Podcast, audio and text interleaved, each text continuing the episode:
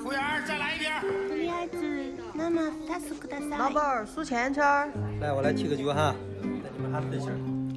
喂喂喂，你们开啥开啥？让我尝一下。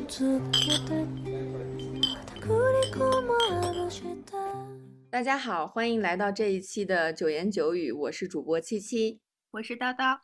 最近呢，全国各地的气温都开始逐渐上升，然后在我所在的西安呢，我也很强烈的感受到了春天的来临。叨叨就更不用说了，因为上海地区肯定气温会回暖的更快一些。嗯，但也没有哎，今年感觉暖的还蛮挺晚的。就往年我会感觉春节的，就是过了初七初八，就是在上海就马上一种像在北方过夏天的感觉。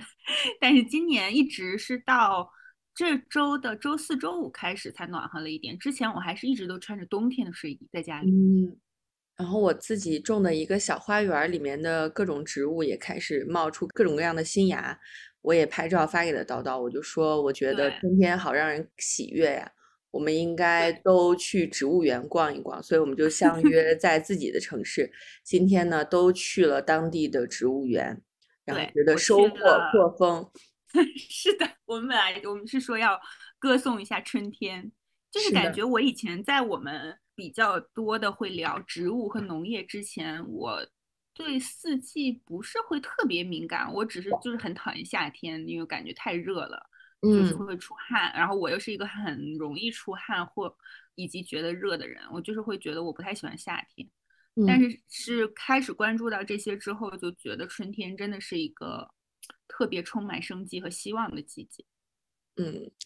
反正自从我开始迷恋上园艺之后，作为一个园丁，我就对四季的变换，包括气温，然后各种气候的无常，就更加的敏感了。你像我之前不是冬天的时候，应该是十月、十一月多吧，然后在地里种了很多的球根，最近它们就纷纷的随着气温的上升都冒出了小芽，然后每天看到这些小芽就觉得特别的开心。嗯，球根嗯的这种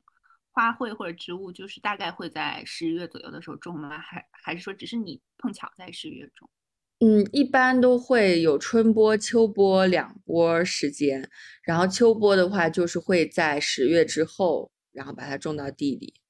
春播的话，一般就是春天的时候去播种，但是像北方的话，如果有一些球根它需要春化，也就是需要低于零度去让它有一个春化的过程的话，最好就是在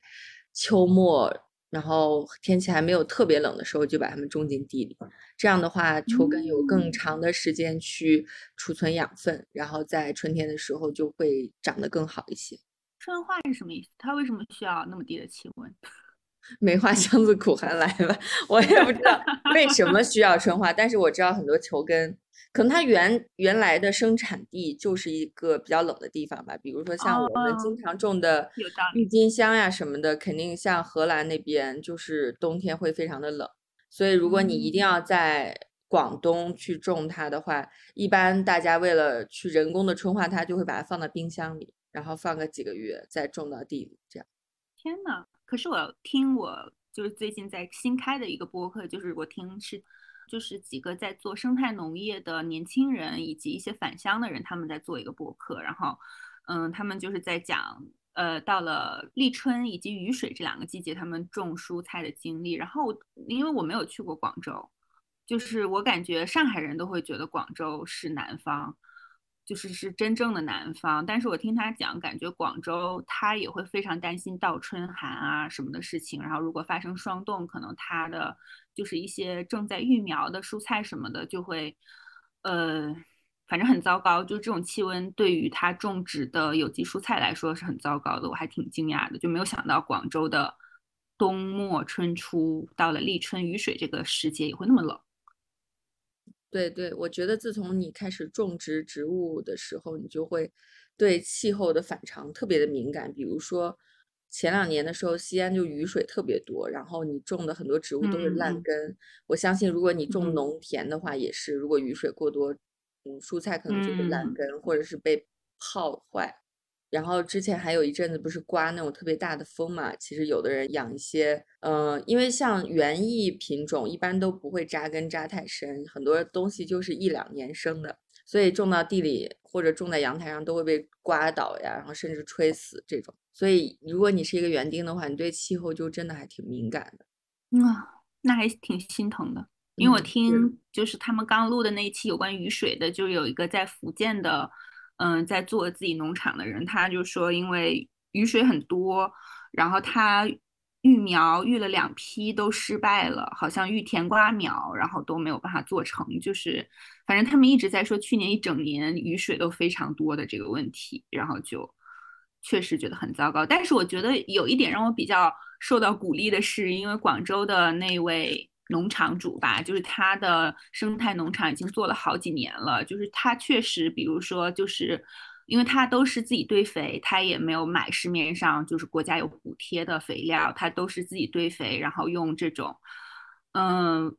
完比较几乎是完全自然和有机的方式来种植。然后他种的像什么西红柿啊，呃，然后像什么各种青菜，确实有在市场上得到认可。就大家确实会觉得他种植这样种种出来的蔬菜味道是很好的，而且他也有说过，因为他们嗯在做类似自然农法一样的尝试，然后像在碰到暴雨这样的天气，他会觉得他的土壤是比较坚强的，比较能够养护他的种的这些蔬菜和植物的，所以觉得还受到一些，因为我和七七一直虽然都很感兴趣，但是我总有一种纸上谈兵的 心虚感。所以听到这样就是真实在做农业的人的讲述，就是觉得还挺心里挺受鼓励的。对，就是像做有机农业的很多人，他们都会收集中国本地产的一些老种子嘛，就是一些老品种。嗯嗯嗯。说像我们小时候吃的番茄特别好吃，就是因为它那种品种，可能它就是呃汁水特别丰富，适合就是生吃的。但是我们现在市面上流通的番茄大多是他们说的那个叫什么石头番茄。这个番茄的优点呢，它就是比较适合长途的运输，而且就可以保存比较长的时间嘛。所以对于商家来说，它可能是一个更好的选择。因为像那种汁水太多的番茄，可能在长途运输的过程中就会有很大的折损嘛。嗯，但是做有机农业的人。对，所以做有机农业的人，他就可以去收一些老的种子，比如说黄瓜，就是像老品种的黄瓜，它就是金黄色的。老品种的一些植物，可能也也跟外面进口的种子长出来的不太一样。对，anyway，反正我听了觉得挺开心，而且我还听了另外一个有关就是 AI。就是一些，一个是他那那个播客一边在讲 AI 在农业中、农林业生产中的应用吧，然后另外一边在讲女性工程师在这个行业中取得的一些成就。然后就是我就跟七七说，希望 AI 能够在农业中的应用能够好好发展，然后有一天做自然农法的人也用得起 AI 技术 来监测收成，以及如果你小规模养殖。可以做很好的牛脸识别和猪脸识别。对，它里面说到一些数据还让我挺惊讶的，比如说，呃，农民撒在土里的一些化肥和农药，可能土地和植物只能吸收百分之二十，剩下的都会流到地下水里，然后最终就被我们城市人，包括农村人喝到肚子里。所以现代人的一些身体出现的状况有可能跟这些有关系，但是我们不能很确定的说啊，但是一定是有一些程度上影响我们的健康的。嗯，所以如何用科技来帮助农民更有效的，然后更合理的去使用农药和化肥，可能也是未来很长一段时间大家的研究方向吧。对的，而且我觉得这个是完全可以做到的，因为我记得之前我们在有一期探讨农业节目的时候，我不是在讲我读的那本在日本种无农药苹果的书嘛，然后他当时就有讲到说，他所在的县也就大概相当于省，或者他所在的那个比较小的市或者是镇子，就是他们已经每年他们当地的农协会都会发布，比如说因为当地可能大量的。果农都种苹果树，然后他们就会发布很具体的数据，比如说几月几月会有什么什么害虫，然后你用什么什么样的农药，用什么什么样的配比，就是感觉这个这种广泛性的、区域性的、很具体的通知，就是已经在有些地方是在实现的了，就是给当地农民一个很具体的指导。但是，嗯，那个播客里就有讲到，现在很多农药、化肥的滥用，以及土壤的土壤都失去营养，就是因为，嗯，对对对，就是因为农民过度的使用农药化肥。那过度使用农药化肥的原因，就是他们没有这样一个很好的指导，跟他们说什么季节是这种害虫比较猖獗，然后你要用什么样的化肥去对付它。我觉得这一点。感觉还是有很多事情可以做的。对，这个可能还有很长的路要走吧，因为可能日本的农民和我国的农民的人口素质也有一些差距。比如说，你跟他说要用什么药，然后用什么样的配比，这个已经能难倒很多人了。嗯，对，所以这个还可能还有很长的路走吧。不过，呃，说回我们今天的话题啊，就是我们今天去植物园的这件事儿。我觉得还是收获非常多的，就是你听说和你亲眼所见，然后用鼻子去闻，用手去触摸的感受，还是有很大的差距的。是的，但是我印象在看在看到植物之前，我的印象最深的是看到，嗯，就是我在进园之，因为我我我去的是松江的辰山植物园。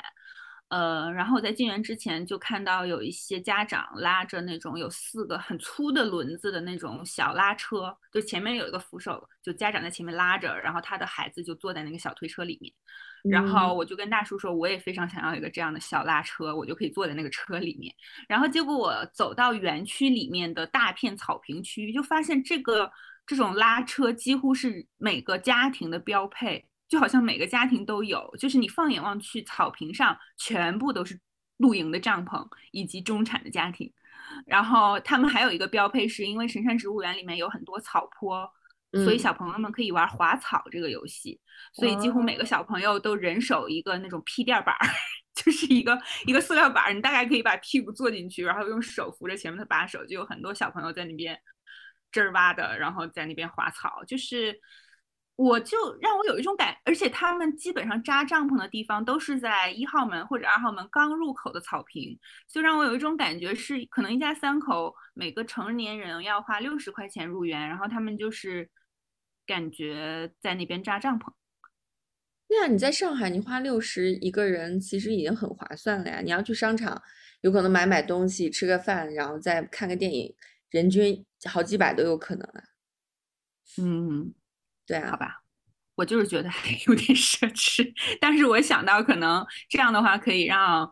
呃，小朋友们开心一整天，应该对于家长来说，觉得也是一种很好的度过周末的方式。对，而且它相对安全一些嘛，就是你家长也可以稍微 relax 一下，然后，跟朋友聊聊天。如果他在闹事的话，你肯定要一直盯着他，所以你也压力很大。是的。嗯，那这么看来，辰山植物园还蛮值得推荐的，因为有非常多的草坪、草坡，就是可以，呃，很适合就是一家人出去玩儿。我觉得还这点也还挺好，而且不至于那么拥挤。哦，那我今天见到的人群还有一些差距，就是因为我今天是早上九点多钟去的西安市植物园嘛，然后我进去以后，它的票很便宜，只要十块钱。然后我今天进去以后，发现都是大爷们。还有就是那种可能退休的老头老太太，就比如说一人拿一个那个保温杯，然后在那边手背在身后，在那边闲逛这样子。然后像我今天就是拿了一个笔记本，然后很认真的边走边记，还有时候画一些小画什么的，就会被别人误以为是工作人员。然后我今天还有一个闹剧，我可以一会儿跟大家稍微讲一下。好吧，你今天有见到什么特别喜欢的植物吗？特别喜欢的植物，嗯，我觉得我在快要出园的时候，如愿以偿的看到了各种梅花，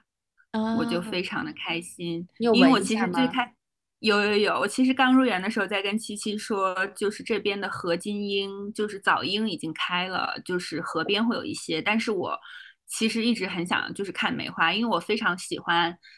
冬天去逛扬州的个园。就是个园这个园林可能是我最喜欢逛的园子，它非常小，但是非常的精巧。就是它里面有春夏秋冬四景，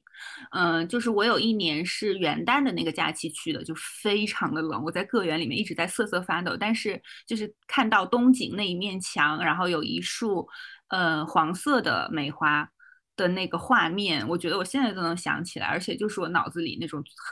最完美之一的冬天赏花的那个画面。嗯，所以，呃，今天在临出园之前，因为最开始会零零星的会看到几些非常普通的那种深紫红、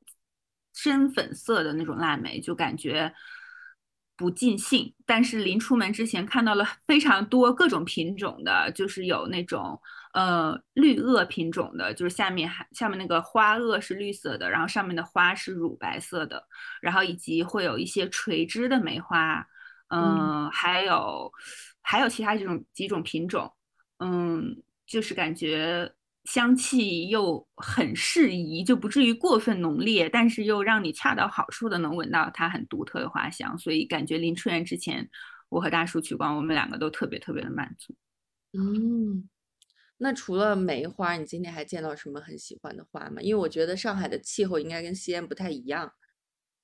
很喜欢的花。嗯，仙人掌吧，仙人掌，对啊，你是不是也有见到各种各样的仙人掌？对，因为我去逛了沙生植物馆，就里面的各种什么巨人柱，然后什么酒瓶树，就是各种沙生植物，呃，沙漠生的植物，就是让你非常明显的能感觉到它们为了生存，它们的生命力是变得多么的顽强。嗯，觉得还挺有趣的，就是那个沙生植物馆。还挺有趣的，我就是最后感觉可能体力有限，时间也有限，我就要在热带花果馆和沙生植物馆里选一个。然后我就想，热带花果馆无非就是傻大傻大的，然后我就去了 沙生植物馆，觉得还挺震撼的，而且里面有非常多可爱的球球型的，它可能不叫仙人掌吧，仙人球，然后以及长柱型的，以及一些长得让人觉得有点恶心的。布满了白色须子的一些老人柱，我就叫他老头柱，我就我觉得他就是老头柱，然后以及各种老头柱的变，就是的其他的品种，就是和它相似的品种，我觉得还挺有意思的。就以前我只知道沙漠里可能会长仙人掌，而且它会有一些嗯还没有开花的沙漠玫瑰，我觉得也特别可爱，因为它长得小小的，就很袖珍，是不是肚子大大的那种？嗯嗯嗯，就是它会有一些非常巨大的沙漠的植物，也会有一些非常微小的沙漠的植物。嗯，你应该还看到很多龙舌兰吧，龙舌兰科的东西。对对对，有好多，我就觉得还挺，因为正好特别喜欢龙舌兰科的植物，我觉得它们长得特别酷炫。可是你很讨厌龙舌兰酒？哦，我很讨厌龙舌兰酒，不过我觉得龙舌兰科的东西都非常好看。嗯，是的。呃，西安市植物园里面就没有沙生植物馆，所以它都是露天的嘛。然后我今天本来还抱了蛮高的期望，因为我陕西不是之前有一个很珍稀的植物品种叫陕西雨叶报春花，然后这个这个植物呢，就是之前一九零几年的时候被一个德国的植物学家然后在陕西发现的，当时就给他采集了标本，然后带到欧洲去了。结果后来的话，就再也没有在境内发现过，大家就觉得它已经灭绝了，就可能长达一百年，大家都觉得这个植物已经灭绝了。结果在零六年的时候，又有一个植物学家，然后在陕西发现了这种植物，所以就当时震惊全球，也不能说震惊全球吧，反正在可能全球的植物界引起了呃比较大的轰动吧。所以今天我一进园的时候，他写了一个大标语，就说嗯。西安市植物园已经在大棚内开始栽培这个陕西雨叶报春花，而且也栽培成功了三百多株，然后现在就打算把它拿出来跟市民一同观赏，就可以近距离的观赏它。我本来期望值还很高，因为这个雨叶报春花它就是长得很可爱，就像一个一个杆儿上面长了一圈樱花一样，就是都是那种粉色瓣的小小的花，看起来就非常可爱，嗯。我本来还抱了很高的期望，结果今天那个园就没有开，所以就没有见到它。而且我之前本来还在网上想买它的那个种子来着，然后好像后来也没买到。就它是不是还没有准备好，所以它那个还没有布置好什么之类的，是这个原因吗？可能也确实是比较稀少，所以就反正也没有买到，然后今天也没有见到，这一点可能比较失望吧。不过今天也见到了很多其他的植物，还蛮欣喜的。首先是，嗯，我特别想有一天成为一个富人以后，然后 可以有一一大片的地可以让我种植各种球根，因为我最喜欢最喜欢的植物，第一名是绣球，然后第二名就是各类的球根，因为我特别喜欢球根，觉得种球根特别有。成就感吧，你就是把一个像洋葱一样的东西种到地里，来年它就会长出很多小小的球根，而且会长出特别美的植物。你种它的时候，你完全想象不到一个像洋葱一样的东西可以长出像洋水仙呀、像郁金香这么精巧的花卉出来。所以我特别喜欢球根。然后今天就是发现西安市植物园种了非常非常多的郁金香，虽然他们现在还只只有两片针叶。可能也就长了三厘米高左右，但是我我觉得可能过一个多月、两个月去看的话，就会见到很多很多的郁金香。哦，我没有去哎，因为辰山植物园里面有球根植物馆，哦，就是有一片球根植物园，但是我好像没有往那边走，就是没有全部都逛到，因为太大了。西安市植物园就可能面积小一点，因为它是在市区。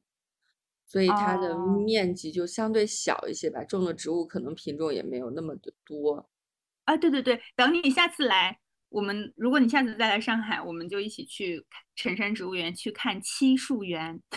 对，漆树园我今天也有见到，就是在西安市植物园也有漆树，漆树的品种特别特别多嘛。我之前本来想考虑在花园里面养一个鸡爪漆，结果就可能后来没有找到特别合适的吧。而且近几年就是漆树被炒的价格非常高，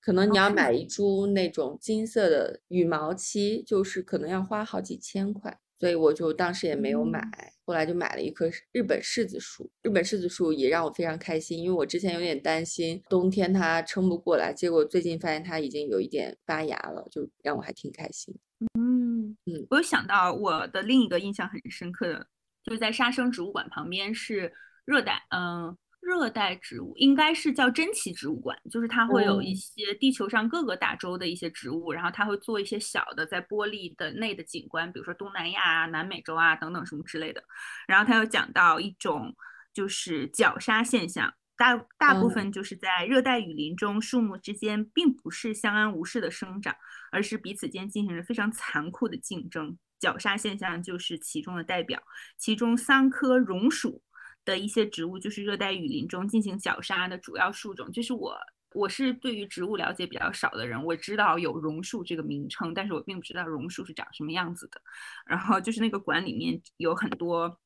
反正看了之后，我视觉上觉得还是挺震撼的。因为，嗯，这个榕属的植物，它们的种子就是依靠树冠间活动的动物，比如说鸟类的传播，然后在宿主的植物枝条上萌发之后。会逐渐靠发达的气生根包裹住宿主植物，最终阻碍宿主植物的养分传递和光合作用，从此杀死，从而杀死宿主，取而代之。然后他在我们那个馆里面展出了一个一棵菩提树，然后绞杀一棵油棕的景象，就是那个油棕就是被已经完全被那个菩提树的各种根还有。树枝、树干包裹在里面，然后这棵菩提树长得非常的茂盛，然后那棵油棕就是在里面已经气绝身亡。啊，这种现象在热带雨林应该还挺常见的。我之前看 BBC 的一个纪录片叫《植物星球》，里面第一集好像就在聊这个绞杀现象。包括平时我们养的很多园艺品种那种爬藤类的植物，其实如果是在真实它的生存环境中，它这个爬藤的功能可能也是为了攀上其他的植物，然后获得更多的阳光。嗯，对，就是我可能也听说过，比我记得可能之前在逛某一个展览的时候有看到过，但是就是它特别真实的展现在我面前，就是感觉逛这个珍奇植物馆还挺有趣的，而且看到很多确实是非常。奇奇怪怪形状的一些植物和花卉。有见到曼陀罗吗？哎，这个好像真没有，真没看到。我当时去厦门旅游的时候，不是去了那个厦门的万世植物园吗？然后里面的很多植物也是让我大开眼界。就是比如说，我们家也会养一些龟背竹啊，会养一些呃兰科哦的东西，但是你就发现它在自己的原生，也不说原生吧，可能接近原生的这种生活环境里，就会长得非常的巨大，就跟你在自己家里拿花盆儿养就完全是两回事儿。嗯，它比如说它那个龟背竹的叶子，可能一片就能长直径一米多，就像我们家龟背竹可嗯能也就几十厘米这样。是不是因为你给它晒了足够的太阳，它感觉不需要长那么大？没有啊，因为在家里你的你的日照肯定是不足的嘛，就而且你的湿度啊，你的养分肯定也是通风都比不上它的原生环境，所以它肯定生长会有一些受限。哦，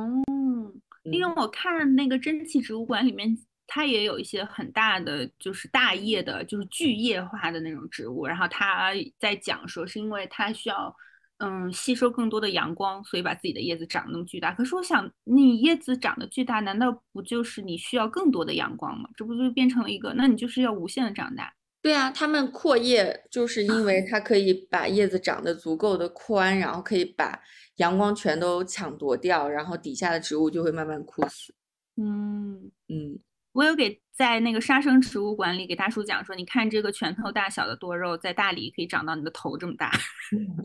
会的，因为大理的紫外线真的很强，然后像这种杀生植物，就是喜欢大太阳。大理的多肉还有的还挺清新的，我觉得，因为它太巨大了。就是对对，而且长得会很密集，对 对对，有时候就看着有点 害怕。你比如说一小颗养在盆里，还觉得啊、好可爱，然后长了几米大的时候，你就觉得有点害怕。是的，是的，就有点惊悚。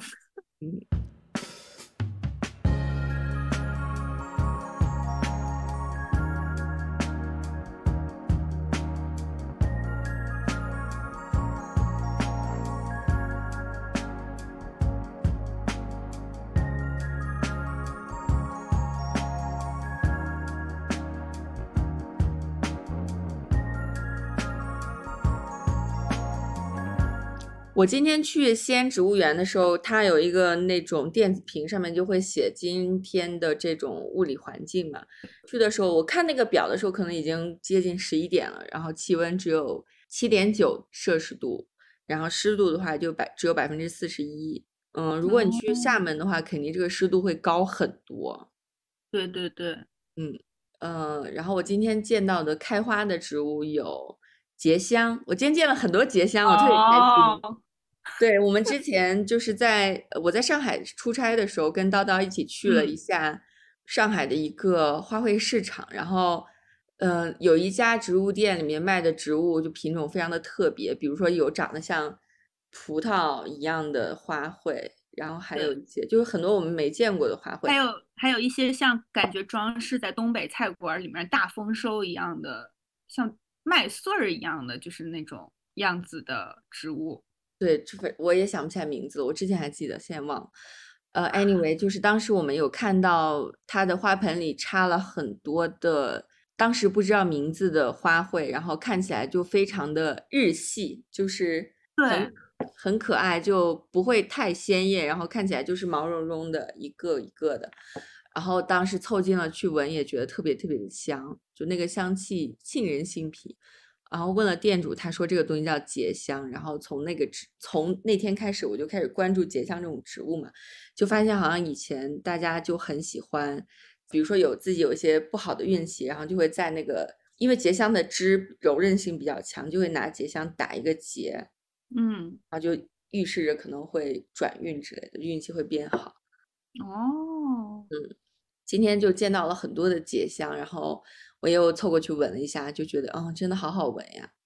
哦，那还挺开心的。所以它可以是在北方中国北方的环境里也能长得很好的一种植物。是的，然后还见到了腊梅，就是你说的看起来很有冬日美景的这种腊梅。而且我今天凑近了看，我就觉得腊梅的那个叶子真的看起来很像用蜡笔画的，它真的有那种蜡的质感。我觉得起这个名字起的还就不光是寒冬腊月，因为它那个腊梅的腊，我不确定是那个虫字旁的还是月字旁的。虫字旁的，哦，那就真的哦它有就有点搞不清。不过我觉得不管是哪一个都很合理，因为它那个质地真的很像是用蜡笔做的。这个我倒还没太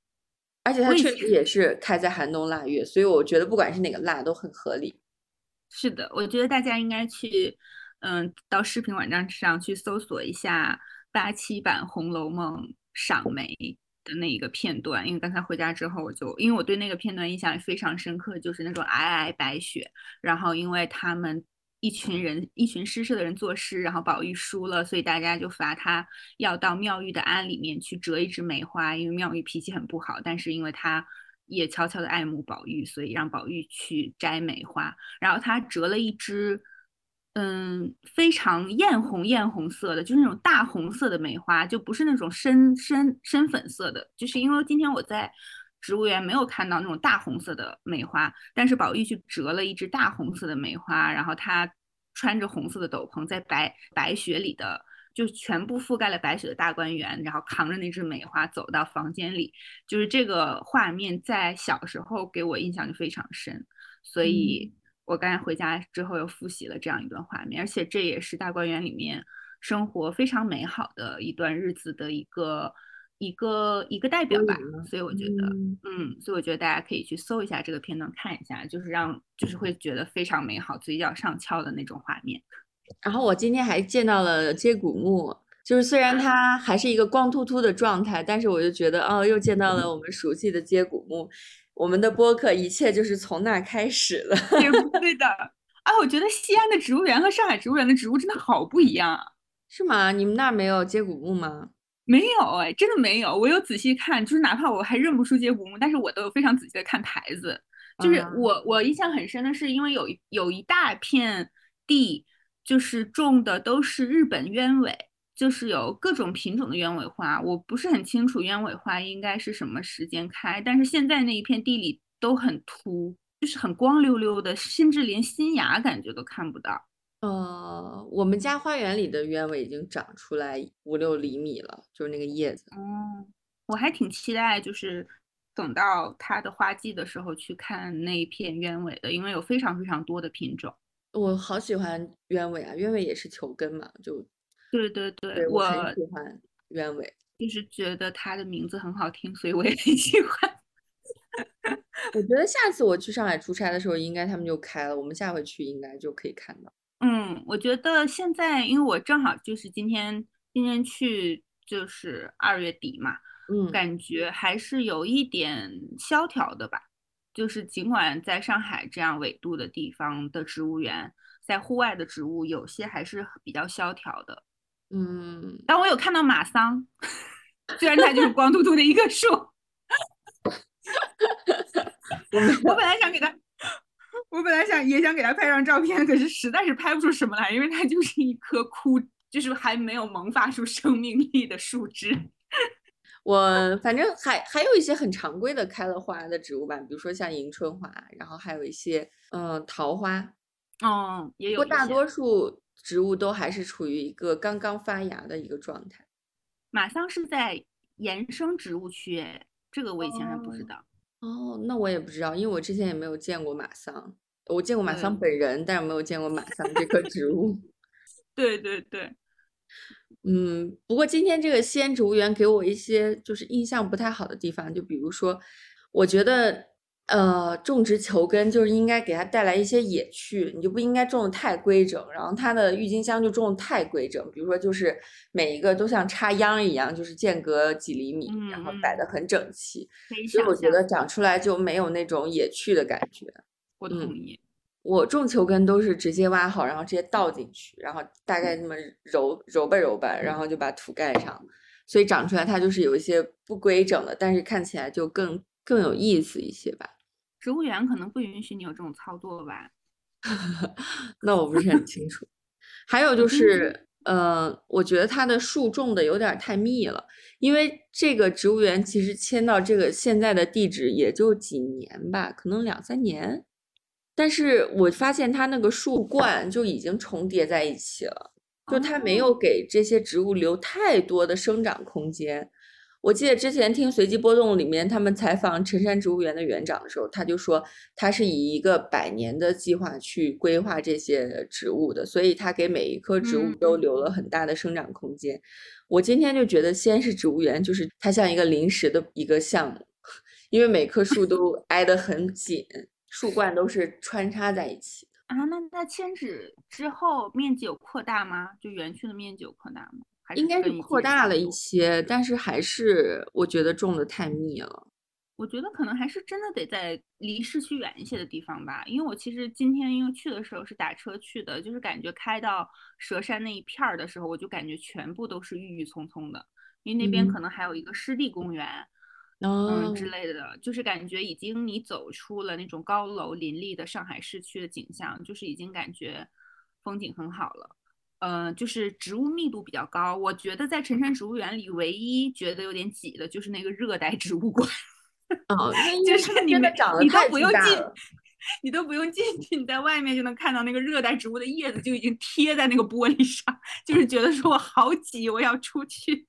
对，热带植物都会长得比较巨型嘛。但是像树木，其实它生长是很缓慢的，嗯嗯嗯嗯所以啊，就是太挤了，不好。批评。嗯，我不开心的一点就是在那个竹竹园的那边那那片区域，它明明种了好几百种竹子，可是竹子都不配有小标牌儿吗？就是在其他的 其他的植物园区，每个植物几乎每个植物都有小标牌儿以及二维码可以扫描，但是嗯竹子园区就只是那样种着，然后它也没有小标牌，也没有二维码可以扫，我觉得不太满意。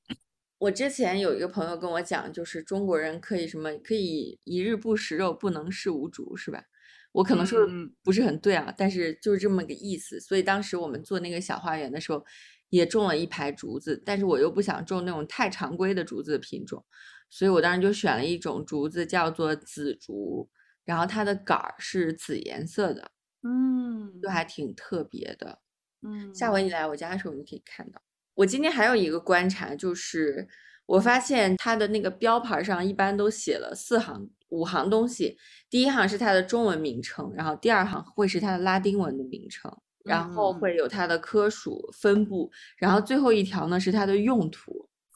啊，用途 这个我有点惊讶。所以辰山植物园是没有的，是吗？没有没有，它有专门的一片药用植物园区，但是哦不会有，就是基本上只，嗯、甚至没有那么具体，就是基本只有拉丁文的名称以及中文名称，还有二维码。对，我今天就看到所有的牌儿上都带一个用途，我就很惊讶。比如说，它就会写，呃，绿化观赏，全株可入药，就觉得大家真的好实际啊！就是所有东西它都必须得有一些经济价值才行。对啊，那很多花卉类的呢，就是观赏。嗯，它就会写绿化观赏，但是有的花儿它就会写什么，呃，花叶可入药，就是必须得有用，你知道吧？就所有东西都得有用。嗯，就让我想到当年，就好多年以前，我还上大学的时候，我带一个弟弟去西安海洋馆逛，然后当时我们在那个应该是什么鱼的馆，呃，中华鲟，中华嗯鲟的那个鱼缸前面，我就说，你看这个鱼的嘴好长呀，然后什么什么的，然后他就跟我说，这个鱼长得是挺好看的，但我感觉皮太厚了，炖不入味儿。我不知道是因为我们真的是贫苦太久了，还是这种饥饿的基因已经刻在我们的骨子里了。就我们看到一个东西，就觉得它必须得有用，要不然就能吃，要不然就能治病，要不然它就是一个废物。这个我确实不太喜欢，我觉得非常的人类中心主义。是的，我今天如果看那个牌儿的时候，我就觉得好搞笑啊。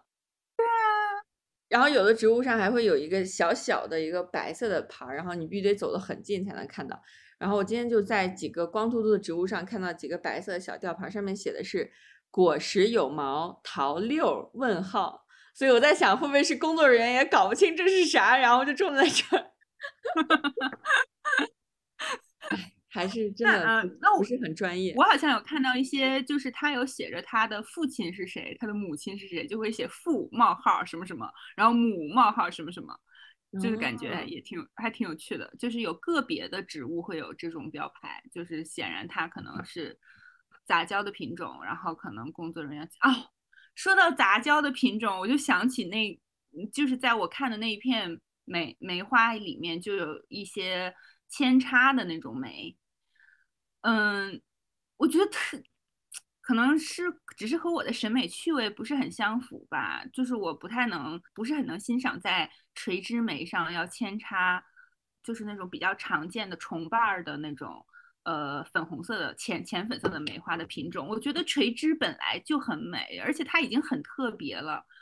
然后你你是非要让它站起来吗？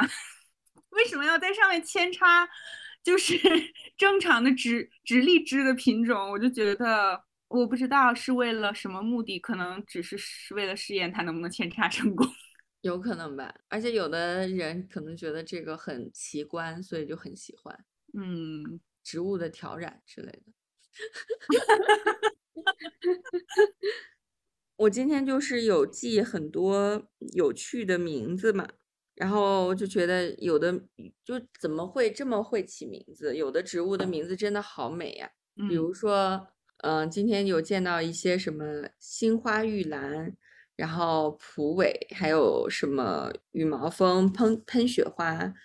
嗯，还有什么粉黛乱子草之类的，我觉得这些名字都很好听。哦，粉黛乱子草还挺好奇的。对呀，我自己特别喜欢芦苇类的东西，比如说像蒲苇，我觉得特别好看。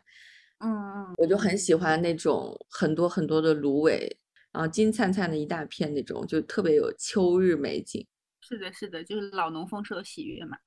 对我特别喜欢，而且我发现啊，还有一种植物叫十大功劳啊，我有看到，我还和大叔说呢，我说这个树叫十大功劳，我说它到底有什么功劳？对我，我以后应该如果再有更大的花园，我也应该在中间种一个十大功劳，然后上面就挂十条我的功劳。嗯，就还看到很多特别有意思的植物，而且我发现就是。嗯，植物的枝干不光是有那种木头的那种木质的颜色，还有比如说像红瑞木，它的枝干是红色的，就看起来很喜庆。呃，还有一些植物，比如说什么金什么什么，我现忽然想不起来名字了，但它的枝干是金黄色的。然后还有一些植物的枝干，哪怕在冬天光秃秃的情况下，它也是碧绿碧绿的，就这个还挺有意思。嗯嗯。然后叶子的形状，植物园让我让我觉得自己很渺小，就是人类真的只是自然进化然后发展出的一个物种。对，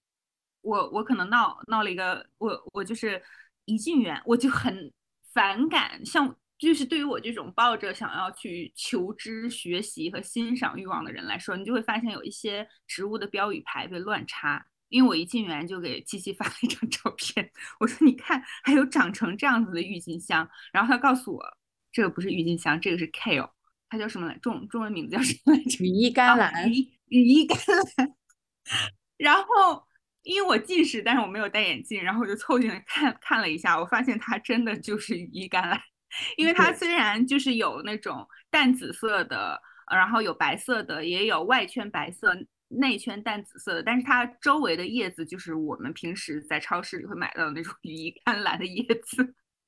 是的，就它除了种在家里能观赏，还能吃。对，它就是那个陈山植物园里种了很多羽衣甘蓝，是吗？就为员工食堂用吗？做沙拉用。反正反正种了很多羽衣甘蓝，就是感觉像做一种过渡性的观赏用的那种用途。我还挺。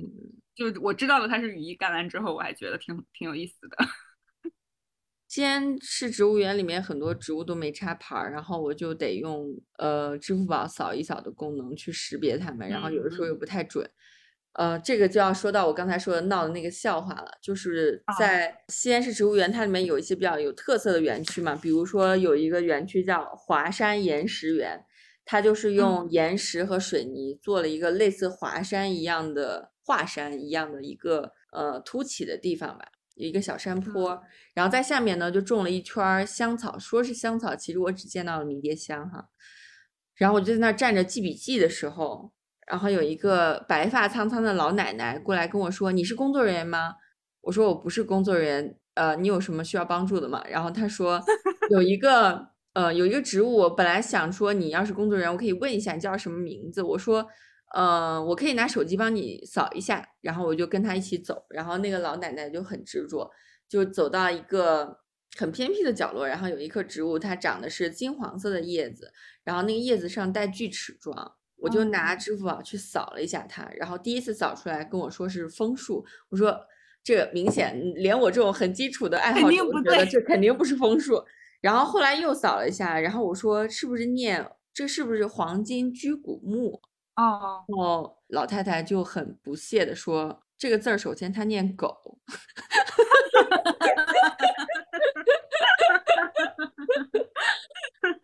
然后他说，而且其次，它绝对不是狗骨木。嗯，因为我也不认识这种植物，我不知道它长什么样。反正老太太就说：“呃，你们不要太信任这种识图软件，他们只能识出一些最普遍、最常见的植物，但是那些。”比较特殊的品种，还是要靠你自己的知识去鉴赏它。然后就觉得啊，怎么办？我又无知还不识字，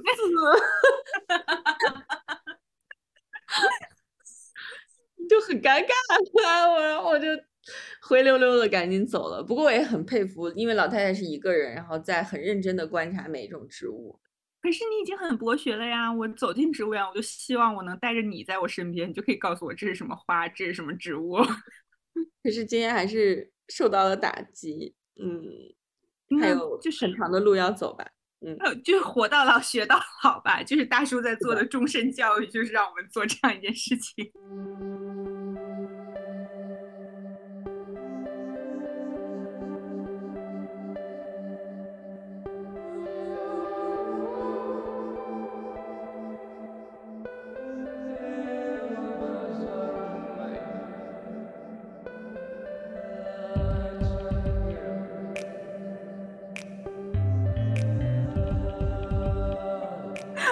是的，然后我今天还做了一个非常文艺青年的事情，就是 我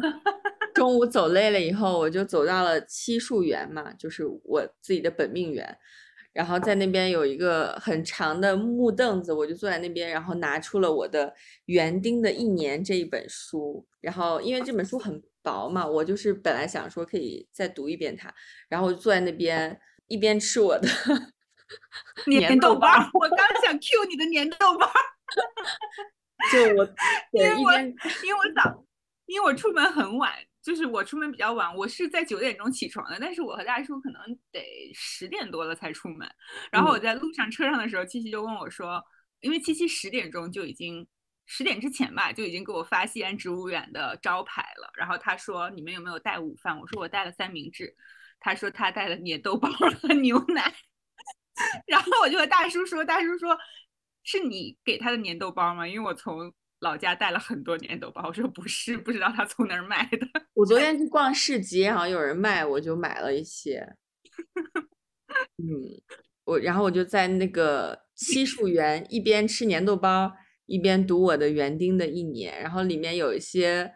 有一些话，我觉得真的写的挺有意思的，我可以读给大家听哈。嗯说起种子的外形，那可是千姿百态，有的像鼻烟，有的像金黄色的狮子卵，有的又像深红发亮的无腿跳蚤，有的扁如印章，有的却鼓鼓的像个球，还有一些细如针脚，也有长得像翅膀似的和长满尖刺的，还有全身长满了绒毛，当然也有一些光秃秃的，有的如大蟑螂，有的又小如尘埃。跟你们说。这些种子各不相似，又千奇百怪，生命真的各有各的精彩呀！谁会想到那粒多毛怪会长成一株棘，而那粒黄色的颗粒却又长成又肥又大的子叶？有时真不敢去想自己会变成什么样呢？生命的变化真令人难以置信。后面还有一段说的是，嗯。发生在这叶子上的故事千奇百怪，有很多种可能。其实我一直想说的就是，生命的奇迹是复杂而不可预测的。然后他其中那个写二月的这个篇章的开头写的是：屏息凝视，你会发现到处都是幼苗和花蕾，遍野都是生机。就这本书很薄，然后里面写的东西很有意思，我觉得还挺挺推荐大家去看一下的，叫《园丁的一年》。就它是会从一月份一直写到十二月份，就作为一个园丁，你会遇到哪些困难，然后会有哪些有趣的事情吧，就还挺适合在一个比较悠闲的午后读一下的，因为它很快，可能一个小时就看完了。嗯嗯，我应该会去看一下。我在翻我的山中庭院，它是京都相居二十年，是一个英国的女性跟日本人结婚，然后她就住在日本的大原。然后他在春季这一章，我还蛮好奇，他这里面除了有一些有一些他家庭院的照片，然后还会有各个时节他用自己家庭院里的植物做的食物，以及一些像手工皂之类的东西。我还挺好奇他在春季菜单里写的这个柠檬百里香棒蛋糕的，因为我我们俩我和七七都非常喜欢百里香的味道，然后这位女主人也说百里香就是她最喜欢的香草之一。所以 是他最爱用的香草之一，所以它这里面有非常详细的写了柠檬百里香棒蛋糕的配方，我觉得我还挺好奇的。这本书就是我其实买了很久了，但是我没有特别仔细的看过。嗯，但是他会写到一些精油，然后甚至牙膏、肥皂水，然后醋，还有像嗯环保的扫除的方法、培育香草的方法啊。这么一看，我其实应该仔细看一下这本书，嗯，以及一些驱虫喷雾之类的东西，我感觉翻起来也挺愉悦的，也感觉也很适合像琪琪说的那个原定的一年，在一个下午翻看一下，而且它还可以实践一下，觉得也蛮好的。园丁的一年里面还有说到，比如说，如果你真的没有亲手种植过植物，你是没有办法体会在你脚下这么贫瘠的土地里，居然可以长出这么美妙的生命。就对，就是你走遍全世界各地，然后天天仰望天空，然后看着前方，但你从来没有低头看一下你脚下的这片土地，其实是孕育所有生命的很重要的一个部分。嗯嗯，因为我过年不是回家了，大概两个星期左右，然后回来之后，其实过年前我就有点发现我的一些香草里面，其中那片薄荷就有的叶子开始枯黄，但是它一边有叶子在枯黄，一边就在冒新芽。然后我回来之后发现它还在继续这个状态，因为它有一些新枝长得太歪了，我就用我的毛线把它，呃，稍微塑形了一下。然后回来之后我就发现它继续在掉枯叶，但是继续在冒新芽。我有跟七七来我家的时候，我有问他，他说有可能是因为太冷了，嗯，所以它会掉叶、会枯黄什么之类的。所以，但是看。就是你看到它一边在掉枯叶，然后一边在发新芽的这个景象，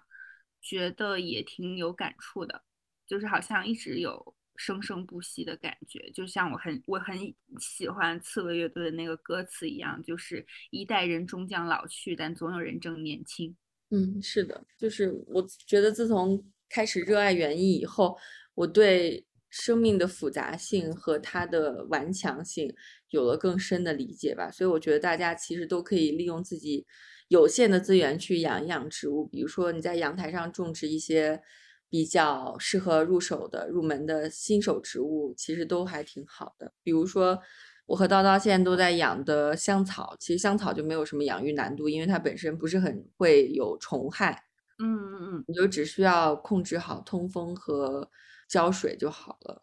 对对对，我的柠檬草真长得非常高，但其实我还没有用过的柠檬草，可能是时候做点泰国菜或者是什么的了。啊，我就是泡水喝一下。哦，对，切点黄瓜，然后泡一点柠檬草。嗯嗯，不过要多放一点才会有味道。我还想给大家分享一下《闲情偶记》里面的春季行乐之法，因为我看了之后觉得 还挺意外的。因为他讲说，人有喜怒哀乐，天有春夏秋冬。到了春天，春春之为令，就是春季是可以号令一年开始的一个时节，也就是天地交欢的时节，是一个放肆作乐的时节。嗯，那你的心感受到这样的话，其实你不求。自己的心情畅快，你自然而然的也会畅快。如果父母相亲相爱的话，那儿女们就会嬉笑自如，然后就会看到整个一家人都，嗯，非常的欢心。即使你想对着墙哭，你也哭不出来。他说，春天就是这样的一个季节。但是呢，春天行乐的时候，很容易就是情绪过饱，情绪饱满过度，一定要记得去留一丝余春，以度将来之酷夏。因为每一年就是最难过的一个时节，就是三伏，可能你精神上的损耗，然后疾病的生发，以及可能死亡将至，可能都是由于这个三伏的季节而开始的。所以俗话说得好，过得七月半，便是罗铁罗汉。这并不是，这并不是一句谎话。因此，下面接下来的一二三四五六七八九十，大概有十行字，就这这这一段其实也非常短。接下来讲的就是因为考虑到要预防的缘故，因此在三春行乐的时候，就不要坚决不能够纵欲过度。呃，因为纵欲过度的话，就会埋伏祸根。你可以去看花，然后可以去听鸟叫，可以去观赏山川云雾之盛，但是独于防御之事略存余地。就是他接下来花了很多的篇幅来劝告大家，春天不要纵欲过度。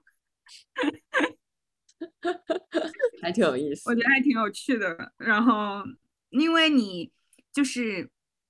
它相当于说，呃，春，嗯，就是像草木之类的植物，在春天，它一定要保留一些能量，相当于是以度过接下来的三个季节。如果就是在春天把自己所有的能量都，嗯，泄泄露出去的话，所以它可能就是要过了这个春天，就是要花费全身的力气，可能要。养精蓄锐一整年，然后才能再恢复生机。所以说，对于人，我们只有这样一具肉身，嗯，肯定也要像植物的这种，呃，保保存精力的这样的形式方式来学习。所以，嗯，对他大概就是讲这样的事情。嗯，我觉得古人真的很敏感，哎，就是对于这个季节的变化。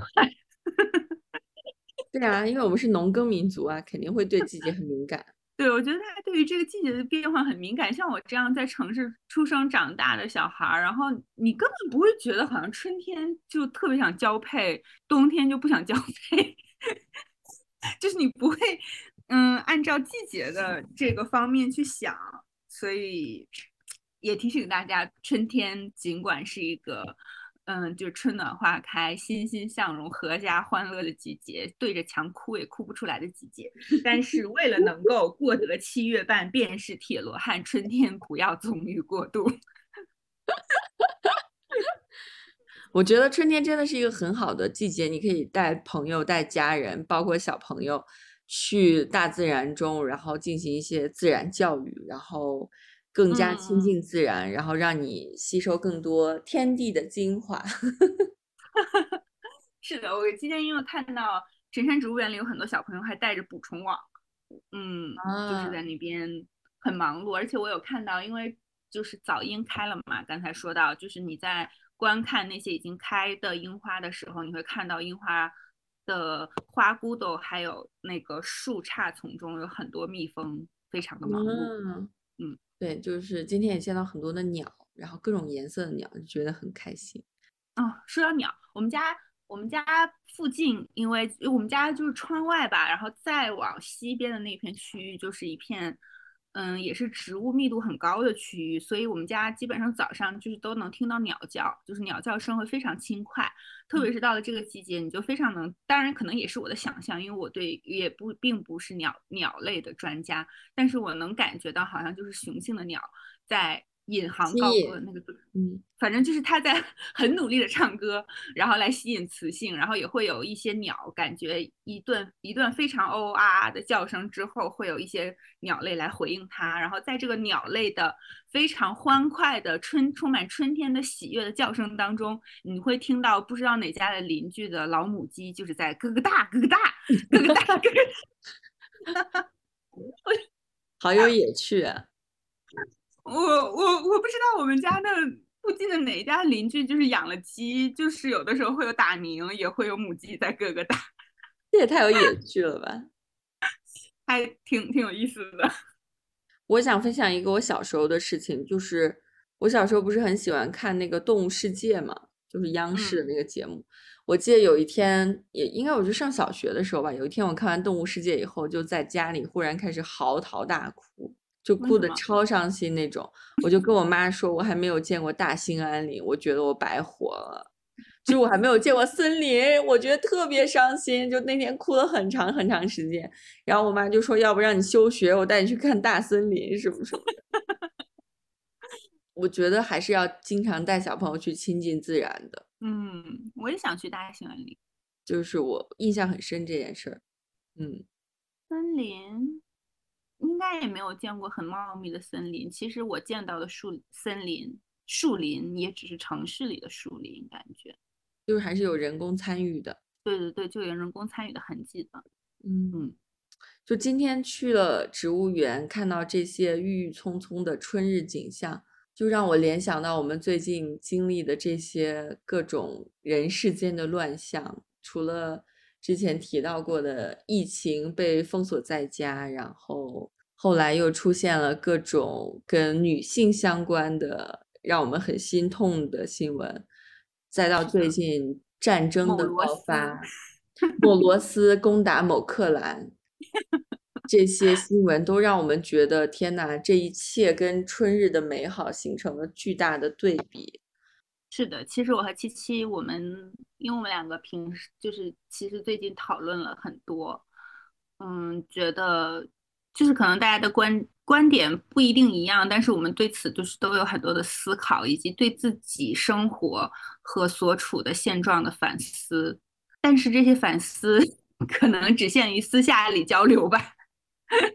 是的，因为我今天在噼里啪啦上查了一下某县，然后就发现只能搜到官方的通报，就是个体 UP 主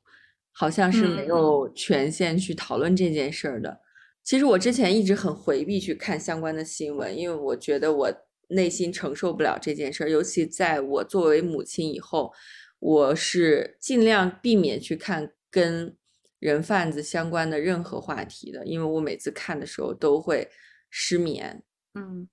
对，然后最近出了这件事儿以后，我就是更不敢看，因为她又是一个女性，嗯，而且他的处境实在是太惨了，所以我就是避免去看他。直到上周的时候，有一天晚上睡觉前，我看小宇宙的更新，然后看到我们非常喜欢的节目《随机波动》更新了第八十一期，然后嗯标题呢就是跟某县这件事儿相关的。结果第二天早上七点多，我当我想把它加到我的播放列表的时候，发现这期节目就不见了，而且我去了嗯很多其他的平台去搜索，也搜不到。然后我就觉得，OK，something、went wrong，就是这件事可能真的比我想象的要严重很多。然后也是从那天开始，我开始跟叨叨讨论这件事儿，然后我们是俩就的其实陷入了政治性抑郁。抑郁。其实我也是，我就是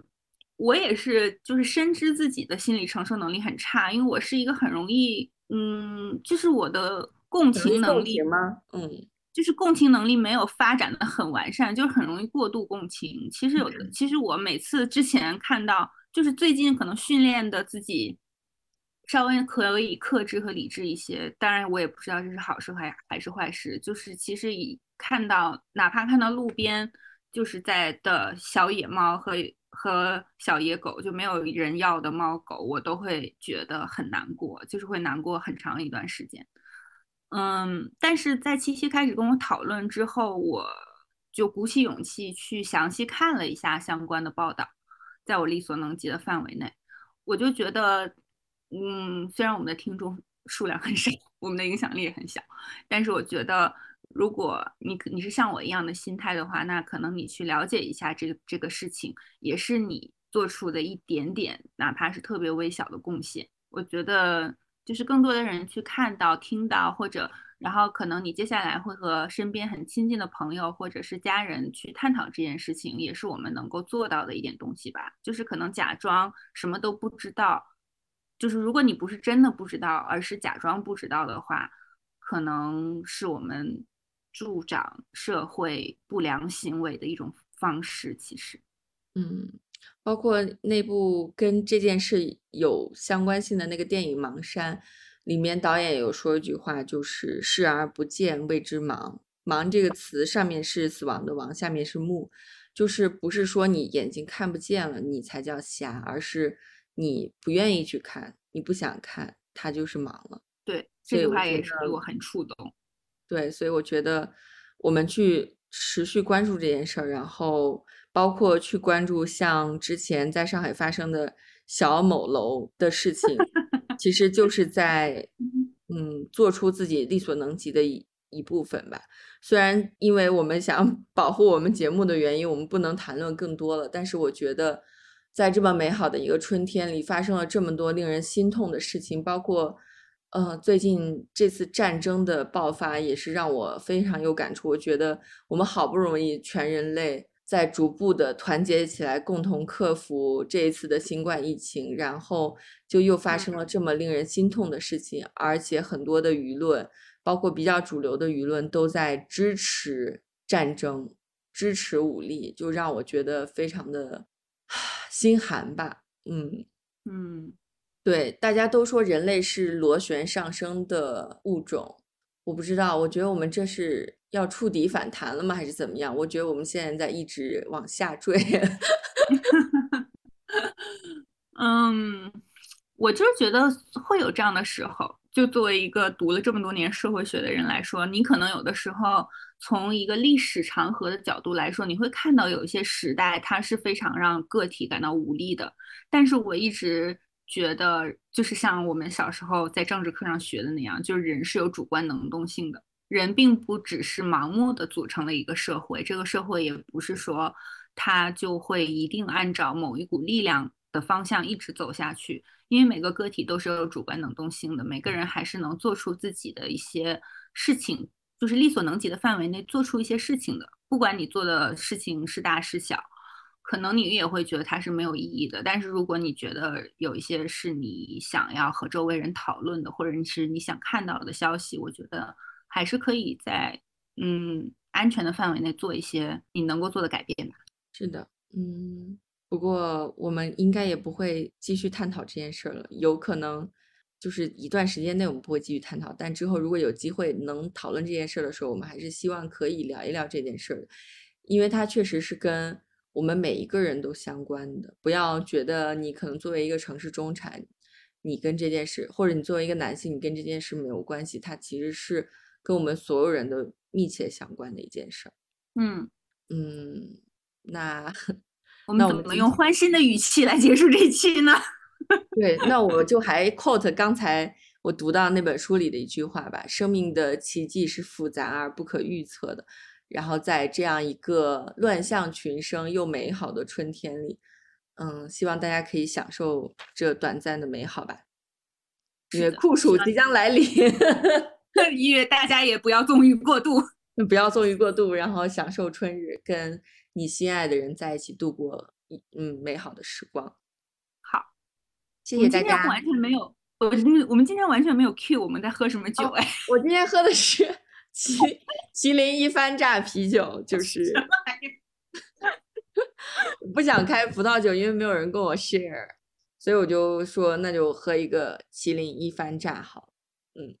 我有买一些新的清酒和葡萄酒，但是我要等，我想等着七七来 上海和我一起喝，因为我觉得是会比较特别，可以有所评论的一些酒，所以我今天就是柠檬嘉宾喝了我的 Hendrix 的金酒。这个其实你下次来，我上次来你来的时候忘了给你喝，下次要给你尝一下这个，就是它花香很浓郁的金酒，我之前也有推荐过。好的。那就我们待喝的酒的列表很长，对对对，我们后面可能会可以有机会给大家推荐很多酒。是的，那谢谢今天大家的收听，嗯，那我们下次再见啦，拜拜。